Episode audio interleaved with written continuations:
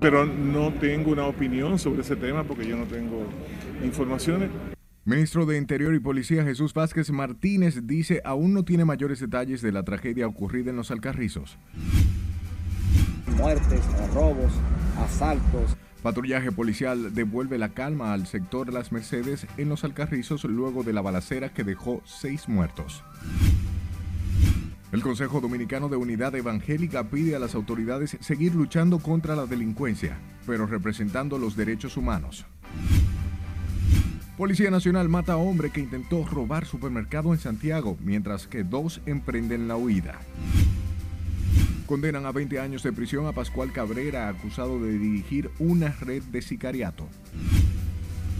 Liberan transportistas en Dajabón que estaban detenidos por quemar un camión de fenatrado.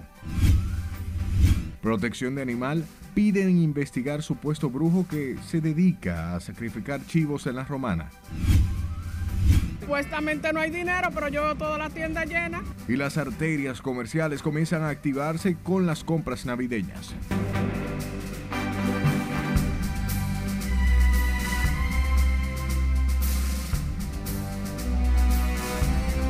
Buenas noches, bienvenidos a esta su emisión estelar. Como siempre, un honor informarles. De inmediato comenzamos y lo hacemos con las declaraciones del ministro de Interior y Policía Jesús Vázquez Martínez, quien después de dos días del asesinato de seis personas en el barrio Las Mercedes del municipio de Los Alcarrizos, en medio de un supuesto intercambio de disparos, dijo que no tiene conocimiento sobre ese tema en el que también fallecieron dos miembros de la uniformada. Con la historia, Catherine Guillén opinar sobre ese tema. ¿Eh? No quiero opinar sobre ese tema. ¿Qué respuesta? Sí, pero no tengo una opinión sobre ese tema porque yo no tengo informaciones para poder opinar con... Ay, no, tú.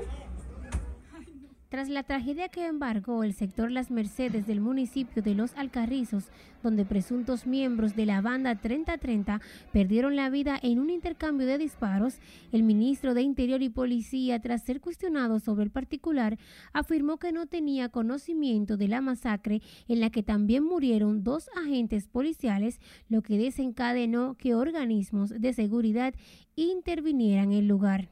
Le estoy diciendo, no conozco todavía los detalles. En algún momento me referiré al tema, pero ahora no lo tengo. Asimismo, negó que sea una política del gobierno las ejecuciones de supuestos delincuentes a manos de policías en presuntos intercambios de disparos. Conozco esa opinión, no la conozco. Estamos trabajando en una inmensa labor en que son nuestras responsabilidades en el diseño de política pública de seguridad ciudadana y hemos tenido eh, resultados positivos en muchos lugares intervenidos. Estamos visitando esos lugares. Sobre el hecho violento en los Alcarrizos, el vicepresidente ejecutivo de la Fundación Institucionalidad y Justicia y también coordinador de la Comisión para la Transformación y Profesionalización de la Policía Nacional, Servio Tulio Castaño Guzmán, dijo que este hecho violento refleja la necesidad de acelerar la reforma policial. Se están haciendo esfuerzos, pero ustedes tienen que entender que una reforma, una institución de hombres armados no se hace de la noche a la mañana y es evidente de que todavía ahí persisten prácticas que vienen desde el pasado, que no se van a desmontar eh, de un día para otro. Por otro lado, el sociólogo Cándido Mercedes consideró que estas ejecuciones no se les puede aplaudir a las autoridades policiales, ya que en algunos casos podrían atentar contra personas inocentes. Lo peligroso de eso es que el ser humano comienza y luego hace un hábito de eso. Cuando viene a ver, hay policías que terminan matando gente porque se hacen psicópatas. Entonces, aquí no existe la pena de muerte. Y en los países donde existe la pena de muerte, es un proceso largo judicial.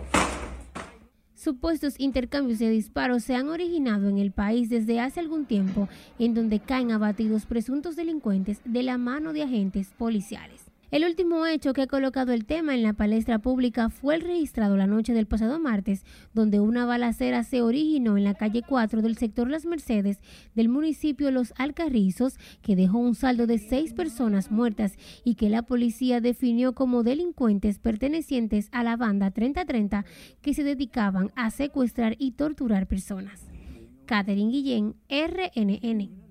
Mientras que en los Alcarrizos, donde murieron seis personas en un supuesto intercambio de disparos como parte de una banda delictiva, agentes de la policía y su cuerpo élite tomaron el sector para imponer el orden y evitar violentas represalias. Nelson Mateo nos tiene los detalles. Portando armas largas, el cuerpo élite recorrió toda la zona, incluyendo los hogares donde esperaban por el cadáver de sus parientes. Yo no más puedo decir que esto está feo y que estamos muy dolidos, nada más. Porque eso se ve muy feo. Toda esa matanza tenían que cogerlo preso y depurarlo y, meterlo en 30 años, pero preso, no muerto. Deben de hacerlo porque hay cosas que no son real. Donde hay seis, posiblemente puedan haber dos. Yo no digo, yo no soy de aquí ni tengo derecho a opinar, pero también ahí habían jóvenes que son jóvenes sanos, que no son de nada. No porque él era mi sobrino, pero él lo está defendiendo el barrio y a, y a más de lo que habían ahí. Entonces... El padre de Jeffrey, el cojo, supuesto jefe de la banda, quien fue abatido junto a otros cinco, incluyendo dos policías, pidió a la Procuraduría General de la República una profunda investigación. Investigar ese caso, porque eso es un, un caso, es una barbarie lo que hicieron la policía, con un inválido de 13 años, una silla de ruedas. ¿Cómo le va a ir parar a una persona que no tiene ni pie ni mano? Que hay que darle la comida en la boca, que hay que darle el desayuno. ¿Cómo agarra un revólver? Que pongan la cosa donde van. Porque aquí no hay pena de muerte para matar cinco personas como que son pollo. Y mientras la presencia policial custodia la tensa barriada, los dolidos parientes insisten en que el cabo Steven Lachapelle fue confundido en la escena del crimen. Porque si mi hijo hubiese andado con un chaleco, pues no lo matan. Le hubieran dado un tiro en la cabeza, me supongo. Él le dieron tres tiros en el pecho. Y mi hijo no pertenece a ninguna pandilla, vuelvo y reitero. Mi hijo simplemente llegó a ese lugar, vio a esas personas que son vecinos de donde él vive, se paró a saludar, se paró a saludar. Y ahí la policía llegó y emprendió a tiro con todo el que estaba ahí, incluso hasta un niño, un chico que llegaba de trabajar, que lo están velando allá adelante, también di que lo, lo asesinaron llevaron junto con los malos. Ay, yo quiero que le limpien su nombre. No quiero que sigan diciendo que eres una rata. Ay, no, mi hijo, no era eso. Aunque las Mercedes de los Alcarrizos defienden a sus muertos, el informe policial sostiene que se trató de una banda denominada los Papo Trenza, abatidos en un supuesto intercambio de disparo. La Policía Nacional daba seguimiento a los integrantes de una peligrosa banda eh, que se dedicaba a cometer distintos actos de barbarie y tortura en contra de personas. Eh, se le atribuye también muertes, eh, robos, asaltos, secuestros y en el, la noche agentes policiales que le daban seguimiento y que trataban de apresarlo en atención a órdenes de arresto hicieron contacto con esto. La tensa calma en el sector la imponen más de 60 agentes del orden desplegados en la zona para evitar ataques de otros miembros de la supuesta banda que vivía en disputa con parte de los miembros de los hoy abatidos. Nelson Mateo, RNN. Y el Consejo Dominicano de Unidad Evangélica y la Fundación Equidad y Justicia Social valoraron la lucha contra la delincuencia del gobierno. Asimismo, llamaron a respetar los derechos humanos y enfrentar la desigualdad y falta de oportunidades que enfrentan muchos jóvenes en el país.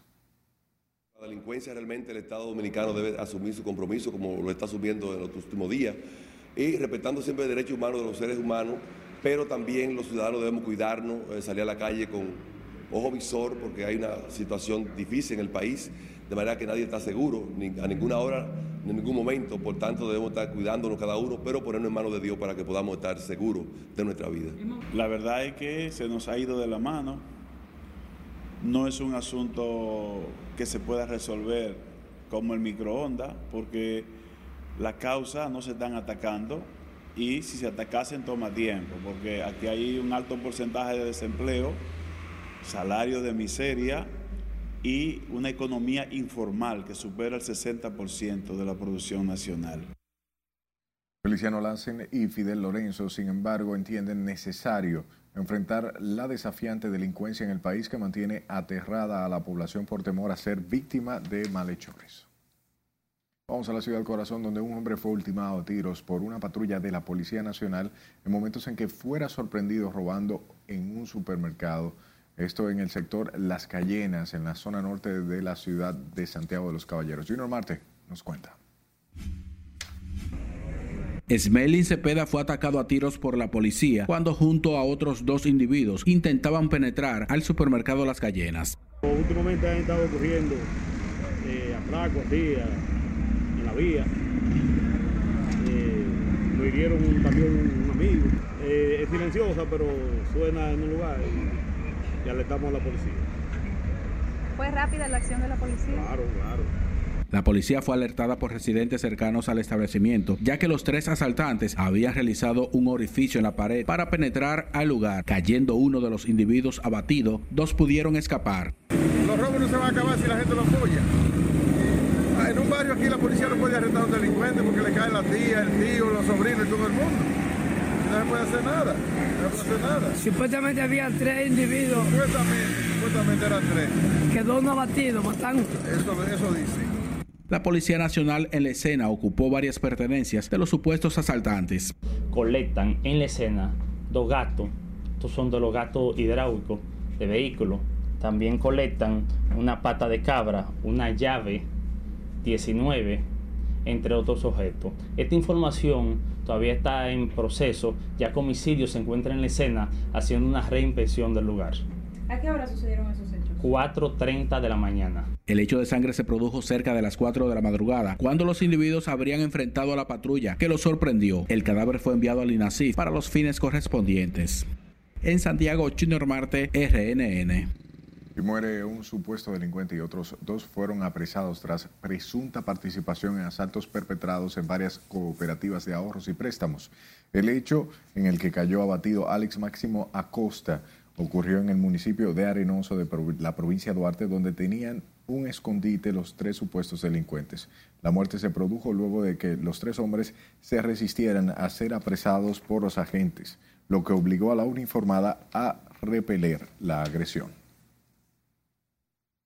Paralelo a esto, envían a Najayo mujeres a una madre acusada de provocarle la muerte a su hijo en el sector Los Pradictos, Distrito Nacional. La acusada es Joni Rincón, de 18 años, a quien la jueza del juzgado de atención permanente del Distrito Nacional, Lisa Veras Rías, puso tres meses de coerción. La abuela y el padre del menor acusaron a Rincón Muñoz de dejarlo morir deshidratado y con fiebre, entre otros. La justicia dominicana condenó este jueves a 20 años de prisión a Jesús Pascual Cabrera Ruiz, acusado de dirigir una red de sicariato desde la cárcel, donde guardaba prisión por tráfico de drogas, lavado de activos, asesinatos y asociación de malhechores. La información fue ofrecida por la fiscal del Distrito Nacional, Rosalba Ramos, en su cuenta de Twitter, quien indicó que la condena se extendió a los compartes de Cabrera Ruiz. El juez Alejandro Vargas en diciembre de 2019 dictó 18 meses de prisión preventiva en contra de Jesús Pascual Cabrera Ruiz y otras siete personas.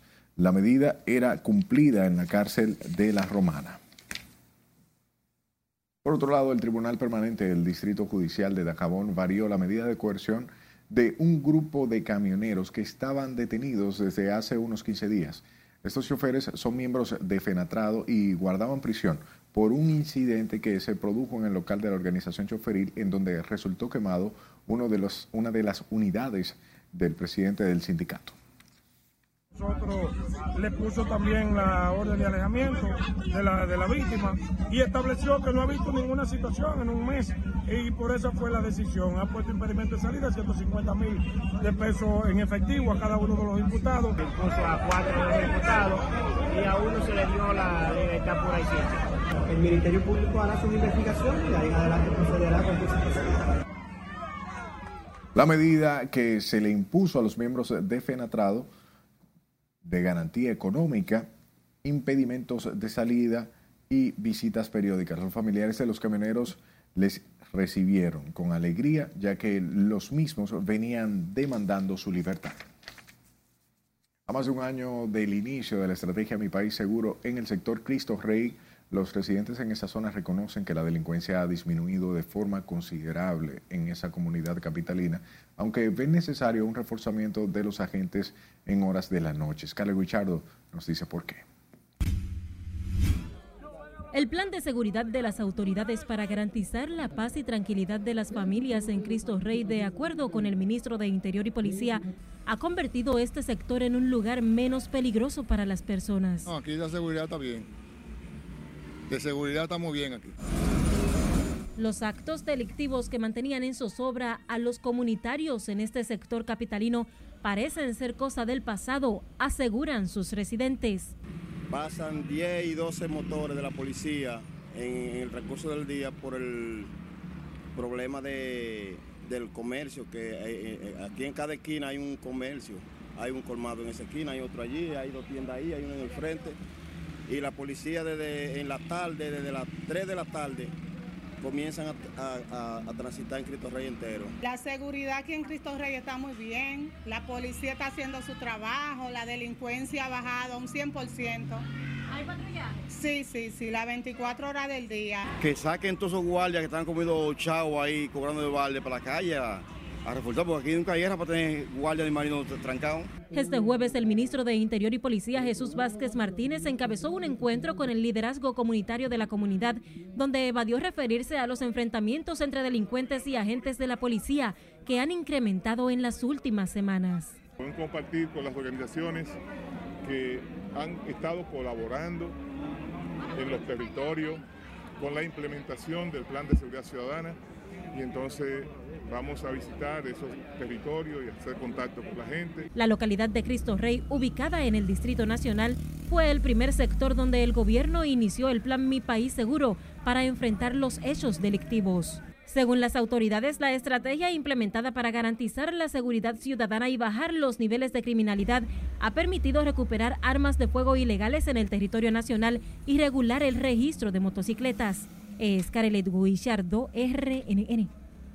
Recuerden que puede estar informado a través de nuestra página web rnn.com.do, al igual que la red de su preferencia. Solo siga nuestro usuario, arroba noticias RNN. Sus denuncias a este número de WhatsApp 849-268-5705 y escúchenos en podcast. Estamos en Spotify, Apple Podcasts y Google Podcasts como Noticias RNN. Es tiempo de nuestro primer corte. Al volver, representante de la ONU en el país asegura están trabajando para buscar solución a crisis haitiana. Consejo de la Seguridad Social aumenta pensión a personas con discapacidad. Y Protección Animal pide investigar supuesto brujo que se dedica a sacrificar chivos en la romana. Ya regresamos.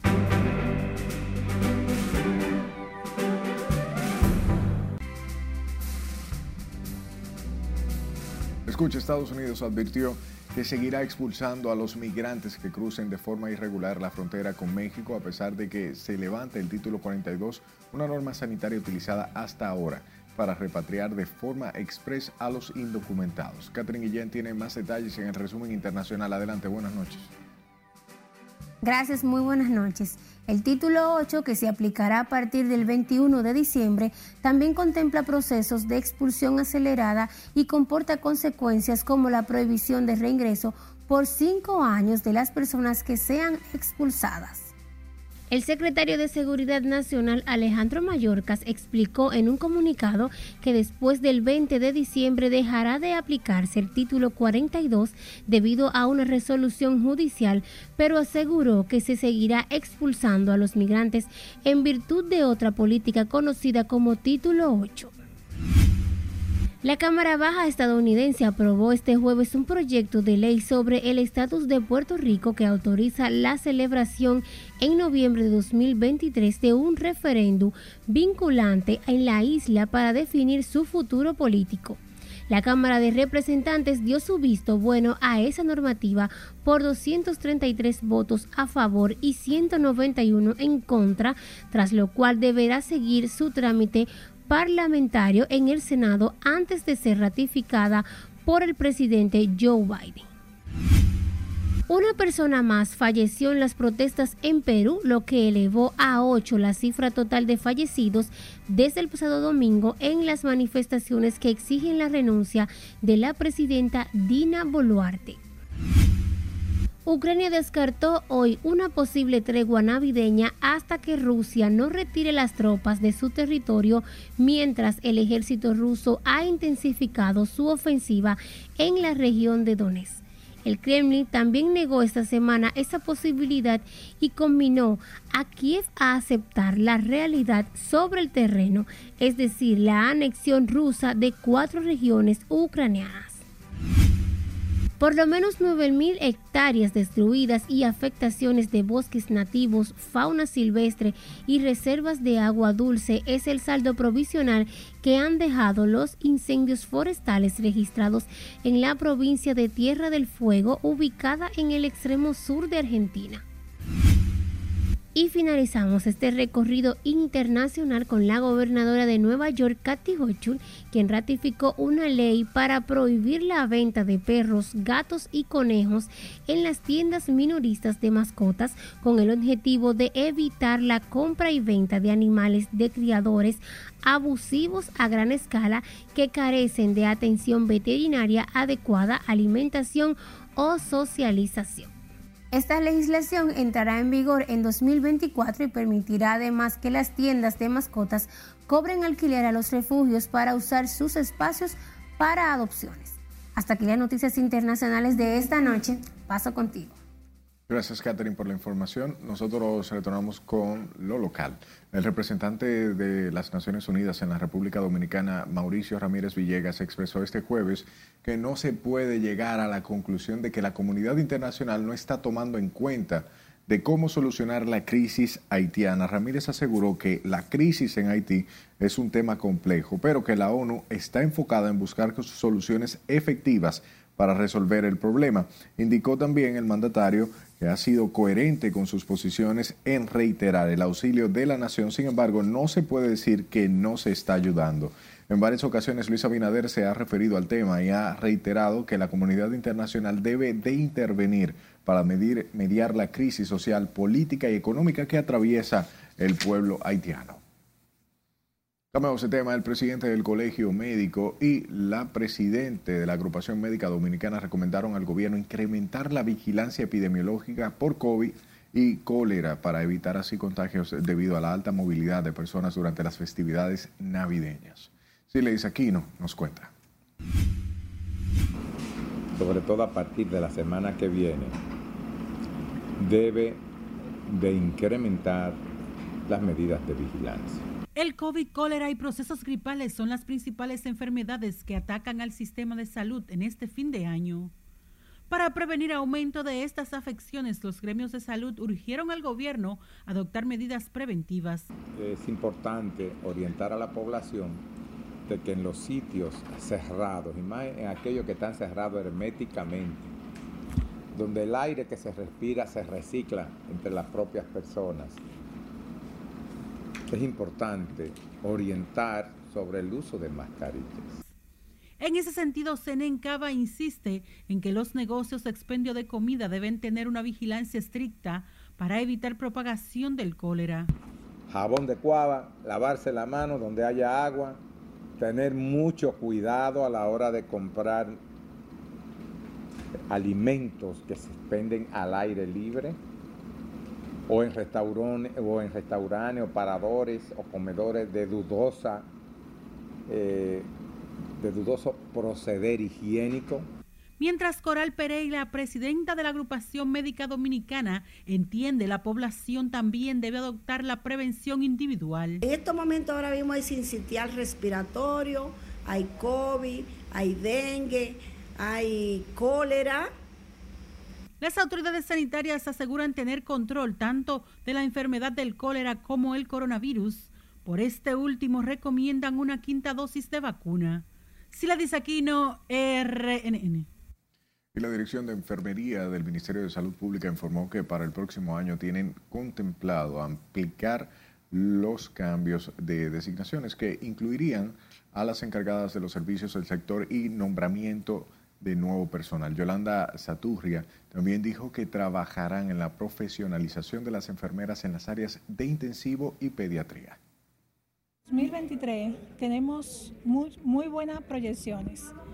Eh, vienen lo que son los cambios de designaciones de esas enfermeras que se han superado y que son están como auxiliares y ya son profesionales. Y también lo que son los cambios de designaciones de muchas eh, enfermeras que están como supervisora funcional, pero que no tienen su salario. Saturria abordó estos temas durante la puesta en funcionamiento de la norma administrativa y de gestión de la enfermería que será aplicada en centros de salud públicos y privados, entidades sin fines de lucro, policías y fuerzas armadas.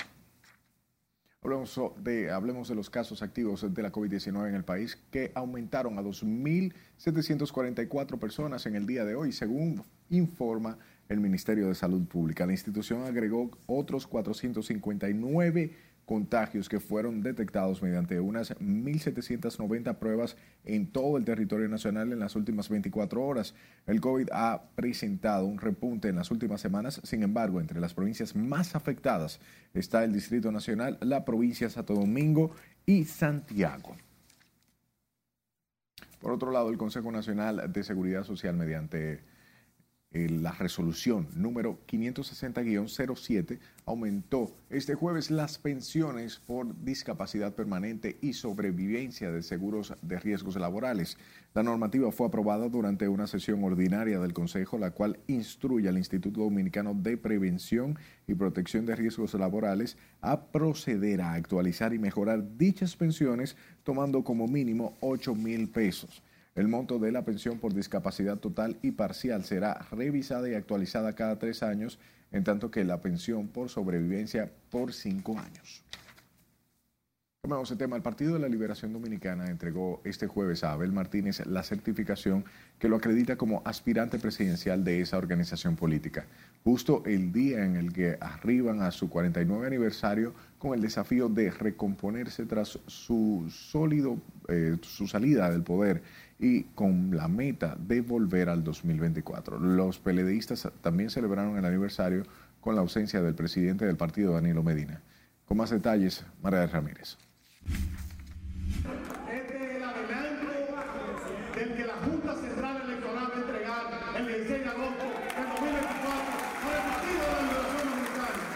Abel Martínez, certificado como aspirante presidencial del Partido Morado, destacó la solidez y la renovación de la organización tras el proceso de consulta. A un PLD de pie, lleno de dignidad, lleno de orgullo, lleno de compromiso y con la tarea por delante de trabajar unidos.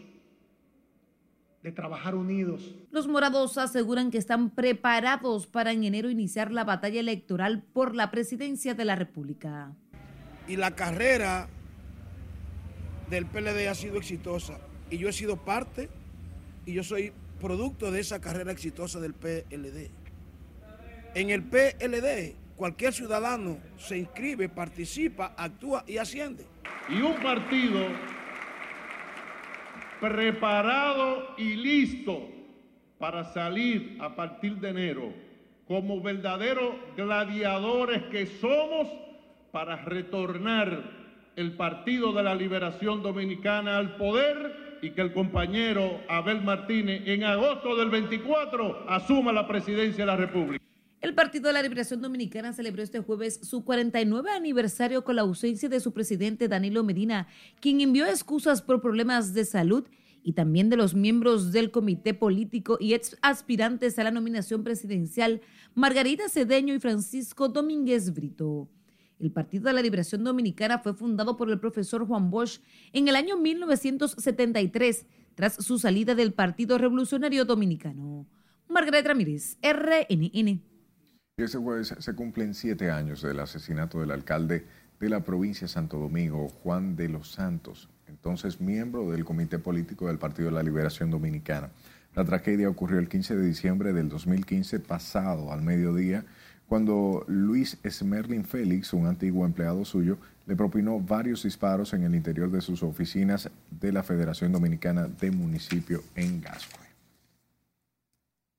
La Brigada de Protección Animal en el país llamó la atención de las autoridades sobre un supuesto brujo haitiano en la romana que se dedica, entre otras cosas, a sacrificar animales de manera despiadada.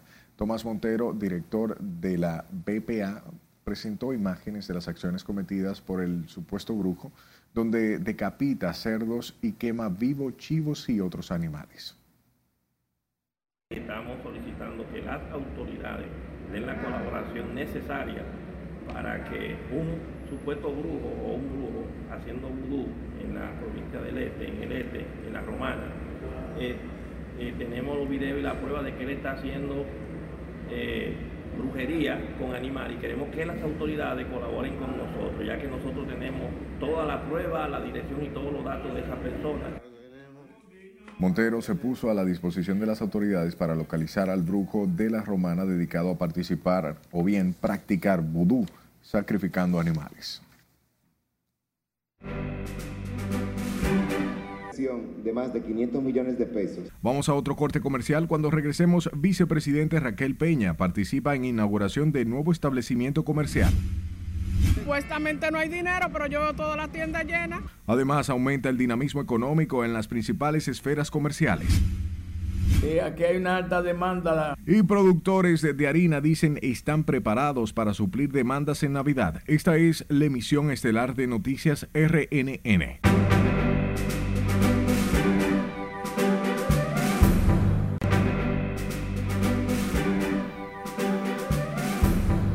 Presencia de la vicepresidenta de la República, Raquel Peña, fue inaugurado este jueves la nueva sucursal de hipermercados Oleo, ubicado en la avenida 27 de febrero entre Doctor de Filló y Núñez de Cáceres, lo que generará varias fuentes de empleos. Juan Francisco Herrera se encuentra en directo y nos da los detalles. Adelante, Juan Francisco. Según el ministro de Industria y Comercio, esta nueva sucursal de Hiperolé representa una inversión más para la economía dominicana. Hoy es un día especial para la familia Rodríguez y el Grupo LE. Con el corte de cinta, la vicemandataria Raquel Peña, junto a los propietarios de hipermercados Olé, dejó en funcionamiento la sucursal número 20, con una inversión de 500 millones de pesos. Con este proyecto, que cuenta con más de 24 mil metros cuadrados totales de construcción, con dos niveles de parqueo, una inversión de más de 500 millones de pesos, estaremos integrando más de 500 empleos directos e indirectos, lo cual representa un gran aporte a la economía dominicana y a cientos de jóvenes que hoy laboran en nuestro grupo. Pero también aporta más de 500 empleos directos, lo que tiene impacto positivo para la economía dominicana. Representa por demás la resiliencia y la confianza que tiene el sector empresarial en el país en el gobierno del presidente Luis Abinader, creando las condiciones necesarias para seguir creciendo. El ministro Ito Bisonó aseguró además que este nuevo supermercado en la avenida 27 de febrero demuestra el buen clima para la inversión local y extranjera. Son la representación de la mano amiga para el Estado, porque con su labor apoyan el desarrollo del país aportan con el crecimiento de la economía dominicana y ayudan a construir una sociedad de oportunidades para toda nuestra gente. Este proyecto fue dedicado a la señora Sonia Carrasco de Rodríguez, fundadora de esta cadena comercial, donde toda la familia Rodríguez se unió para reconocer la entrega durante tantos años. Con esta nueva sucursal ya suman 20 de supermercado Olé, brindándole servicio a la población. Vuelvo contigo al estudio. Gracias Juan Francisco. Y un amplio flujo comercial se siente desde este jueves en las distintas arterias comerciales de la capital, lo que contribuye al dinamismo económico en el país. Jesús Camilo realizó un recorrido y nos trae este reporte. Supuestamente no hay dinero, pero yo veo toda la tienda llena. El flujo de personas que desde hoy abarrotan distintos establecimientos comerciales del Gran Santo Domingo es el termómetro que evidencia el dinamismo económico. Comerciantes y consumidores atribuyen el desempeño positivo de la economía al flujo de divisas que circula a propósito de la época navideña.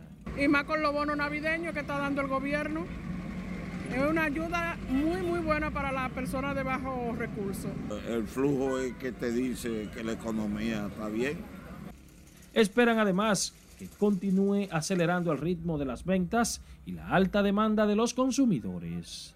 Así hay mucha gente, parece que está media buena la cosa. ¿Está fluyendo la economía? ¿Eh? ¿Está fluyendo la Está economía? fluyendo, parece, digo, más o menos. Los chelitos le están dando la, vaca- la, la regalía y eso.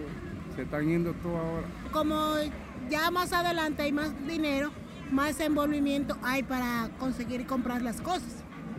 Y cada día se pone mejor. El doble sueldo, los bonos navideños del gobierno y otras facilidades han aportado el impulso al dinamismo económico, según los consultados. Jesús Camilo RNN. La Federación de Comerciantes Dominicanas, o bien la Federación Dominicana de Comerciantes, garantizó este jueves el abastecimiento de los productos más demandados por la población en este periodo de fiestas navideñas y de Año Nuevo. El presidente de la organización explicaba que productos como cerdo, uvas, manzana, pollos, arroz y otras están disponibles en cantidades suficientes a precios justos. Precio justo es nosotros mantener los mismos márgenes de comercialización entre el sector mayorista 4%, eh, el sector supermercados y los colmados entre un 10 y un 20%. Ahora, nosotros no somos productores de plátano. Nosotros lo que le aplicamos es el porcentaje justo para que no le llegue tan caro al consumidor en la República Dominicana. Eso es precio justo, porque si nosotros compramos a 10, vendemos a 12. Los comerciantes esperan que para el 2023 los precios de todos los artículos que se comercializan en el país continúen bajando de precio, ya que los fletes han dinamizado su costo, mientras que los precios de las materias primas están a la baja en los mercados internacionales. Mientras que pequeños y medianos productores de harina confían en que las ventas en ese sector se puedan dinamizar en los próximos días a propósito de la época y las fiestas de Navidad y fin de año. Estos están preocupados por la inversión que han realizado para abastecerse de los productos con los que prepararán teleras y otros alimentos utilizados por las familias dominicanas. Nuestra compañera Laura Mar trabajó este tema y nos cuenta más. Productores y vendedores de los alimentos hechos a base de harina esperan que los precios de estos productos se mantengan sin variación en lo que resta de este mes. Bueno, yo espero. Yo le encargué ya. Dueños de colmados y otros comerciantes explicaron que para la tradicional cena de Nochebuena se agrega la venta de telera que el año pasado tenía un costo de 120 y 150 pesos la unidad. Tengo perspectiva de vender, a ver, a ver si se vende un chin más de, del año pasado. Mientras que amas de casa confían en que podrán tener en su mesa la variedad de los alimentos típicos de la cena de Navidad. Bueno, los muchachos que vienen vendiendo el pan, uno le encarga para ese, para ese momento. ¿Y cuántas regularmente usted compra?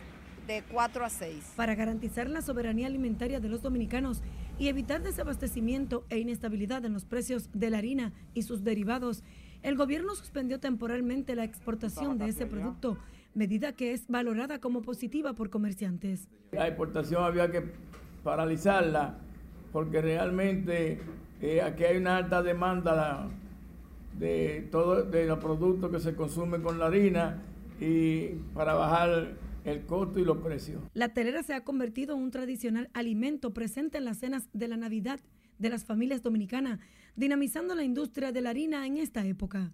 Como cada año, productores de harina extenderán su horario laboral para aumentar la producción e incentivar el comercio y la economía de las familias que se benefician de la actividad panadera.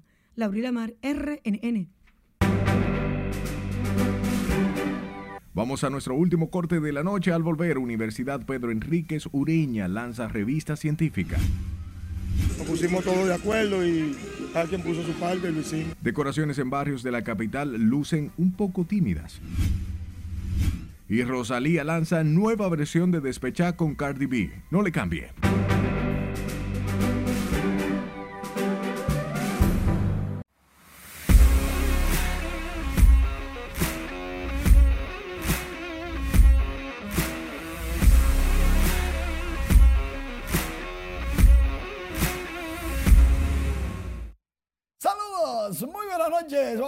Inmediatamente al béisbol invernal que está caliente para el Tetelo Vargas, porque las Águilas Ibaeñas jugaban contra las Estrellas Orientales. Melvin Cabrera conectaba elevado de sacrificio, anotaba Eliezer Cabrera, la primera del juego. Eso fue en el séptimo episodio.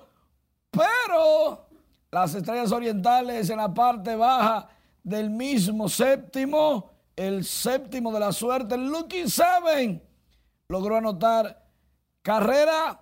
Luego de un lanzamiento desviado, las Estrellas Orientales están fajadas en el octavo con las Águilas Ibaeñas una por una. Y si ganan las Estrellas ese partido, clasifican y se acabó lo que se daba dos fechas antes de terminarse la serie regular. ¡Qué bonito! Las Águilas Ibaeñas están en la primera posición si no le quitan nada. Mientras tanto, los Tigres del Licey y Sergio Alcántara derrotaron 3 por 0 a los Toros del Este. Y el Toro Lío no fue ni Toro ni Lío. Sergio Alcántara, el chipi chipi, conectó un tablazo que se fue por la misma línea del jardín derecho. Y con ese score, no es que está pasando nada, es que apagan y prenden las luces que son de alta tecnología, modernísimas en el estado de Quiqueya, Marichal. Ahora le ponen un sombrero de luces para que se vean y apagan las luces. Eso se llama un show del jefe del terreno, o sea, el dueño del terreno, los Tigres del Licey. El Chipi, al conectar este cuadrangular y los Tigres del Licey blanquear a los Toros 3 por 0 al compás de 10 hits, logran su victoria número 31. Le restan tres juegos, pero ¿y ya para qué tres juegos? Si los Toros están más allá que aquí. Más allá aquí. Por otro lado, y esto sí me gustó, Eric González conectó sencillo remolcador de una de las dos vueltas que lograron los Escarlatas en el octavo episodio y le ganaron a los gigantes de San Francisco o del Cibao, póngalo como usted quiera, tres carreras por cero. Los Leones, 10 hits, igual que el Licey. Déjeme decirle algo. El mismo score en carreras sin hits fue el juego del Licey y el juego de los Leones. El que ganó logró tres carreras y 10 hits. El que perdió cero carreras y cinco hits. Los Leones, que ya están descalificados, no contaron con la presencia del más esperado de los jugadores. Vladimir Guerrero Jr. no jugó con los Leones, a pesar de él decir, él mismo decir que jugaba hoy. Me voy más lejos. Los Leones lo sacaron del roster. No estaban en el roster. Vladimir Guerrero Jr., ¿qué pasó ahí? ¿Presión de fanáticos? ¿De ejecutivos de equipo, de liga? ¿Dónde está el problema? Porque Vladimir Guerrero Jr. tenía permiso por cuatro o para cuatro juegos. ¿Por qué no lo dejan jugar? Porque están descalificados. Pero ustedes sabían que Vladimir iba a jugar en la recta final los últimos cuatro juegos hace muchísimo tiempo. No fue antes de ayer que él lo decidió. El permiso de Vladimir Guerrero Jr. llegó el martes. Lo que quiere decir que no es culpa de Vladimir, que el escollo está descalificado cuando llegó el permiso. Tú tienes que buscar y diligenciarte el permiso para que tu estelar juegue. No te puedes quejar por eso. Eso, eso es cuestión de diligencias. Atención, Luis Roja. Diligencias. Hay un lío. Cuéntame. Hay un lío. Que si la apelación va, que si no va, que si le quitan el juego a las águilas o no. Entonces, como son varias las novelas que hay en Lidón, te trae tu lente 3D para que la vea tranquilo. Ok. Tú te lo pones y ves más claro los líos que hay en la Lidón. Ok, mira, los líos, yo quiero que tú me des las predicciones de quiénes van a las finales. Bueno, mientras tanto, ve acostumbrándote, ya te dije los dos que se iban el 14 de octubre, bye bye. Hablemos de la Universidad Nacional Pedro Enrique Sureña, UFU, a través de la Vicerrectoría de Proyectos de Investigación, Vinculación e Internacionalización y su facultad Arquitectura y Artes realizaron el lanzamiento de la revista científica Entrópico, dedicada a los campos de investigación y arquitectura y urbanismo. Entrópico es una revista científica que actúa como canal de comunicación de investigaciones originales que buscan fomentar el diálogo y la reflexión entre investigadores, profesionales, académicos y todo el público interesado en el campo de arquitectura, urbanismo y diseño. Entrópico también es una revista internacional con especial foco en el Caribe y Centroamérica. La revista se edita en formato electrónico en forma continua con empatamiento semestral. Las decoraciones navideñas en los, algunos barrios del Distrito Nacional lucen un poco tímidas y es que sus residentes aseguran que por la crisis y la ola delincuencial que vive el país se han limitado a decorar las calles. Catherine Guillén conversó con algunos ciudadanos y aquí nos presenta la siguiente historia. Antes decoraban mucho los contenes, eh, bombillitos eh, en el aire. En algunos barrios del Distrito Nacional las calles aún lucen desoladas a pocos días de que se celebre el día de Navidad.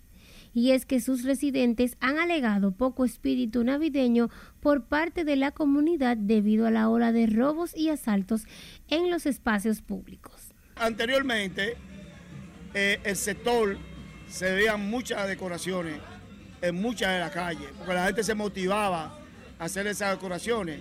Pero hoy en día la situación y la crisis que está viviendo ha llevado que la gente esté más restringido.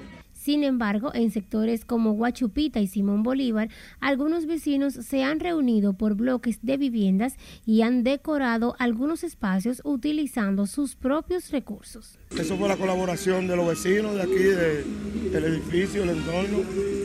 Nos pusimos todos de acuerdo y cada quien puso su parte, el vecino. ¿Y por qué lo Bueno, para darle un ambiente navideño al, al sector. Eso hace el ambiente de la gente, para que la gente se motive para la Navidad a venir a los negocios y a sentarse ahí, a reunirse, a hablar. Y, siempre vienen. Las decoraciones navideñas iniciaron en el país a principios del mes de octubre y ya es tradición ver la unión de los comunitarios para decorar árboles y montar luces y otros adornos. Catherine Guillén, RNN.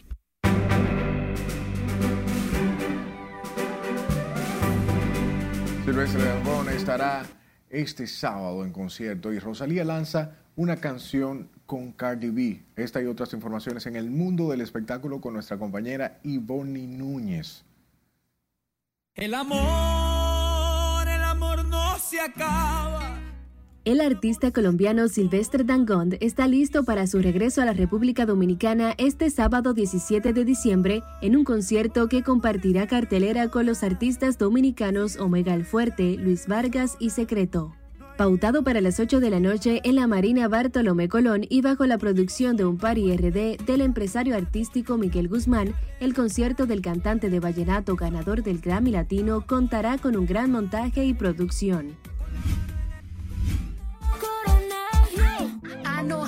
La cantante Rosalía anunció a través de sus redes sociales el lanzamiento de esta madrugada de una nueva versión de su éxito Despecha en compañía de la rapera estadounidense Cardi B. El tema objeto de esta nueva versión fue lanzado originalmente a finales del pasado julio y en solo cinco meses acumula más de 450 millones de reproducciones en Spotify, convertida en su mayor éxito en solitario y la segunda canción con más escuchas de su carrera en esta plataforma. La alcaldía del Distrito Nacional le dio la bienvenida a la Navidad en el Pabellón de las Naciones con A Imagen en la ciudad. El acto estuvo precedido por la alcaldesa de la capital, Carolina Mejía, quien expresó que se han recuperado 120 parques en la ciudad con una visión de convivencia que se puede extrapolar a todo el país, resaltando que la gente comenzó a revalorizar los espacios públicos después de la pandemia generada por el COVID-19. El actor británico Henry Cavill no será de nuevo Superman en la saga dedicada al superhéroe del cómic que produce Warner Bros., según anunció él mismo en un mensaje en sus redes sociales. El actor aseguró que recibió la noticia tras haber hablado con los copresidentes y codirectores ejecutivos de DC Studios, James Gunn y Peter Safran, quienes dirigen esta saga se inauguró hoy una nueva sucursal de Hipermercado Solé en la avenida 27 de febrero entre Doctor de Filló y Núñez de Cáceres. El licenciado Javier Rodríguez, presidente del supermercado, resaltó la importancia de este proyecto que integra más de 500 empleos directos e indirectos como un aporte a la economía nacional. En RNN Diversión, Ivonne Núñez. Muchísimas gracias por su atención hasta este momento. Seguimos con más. Buenas noches.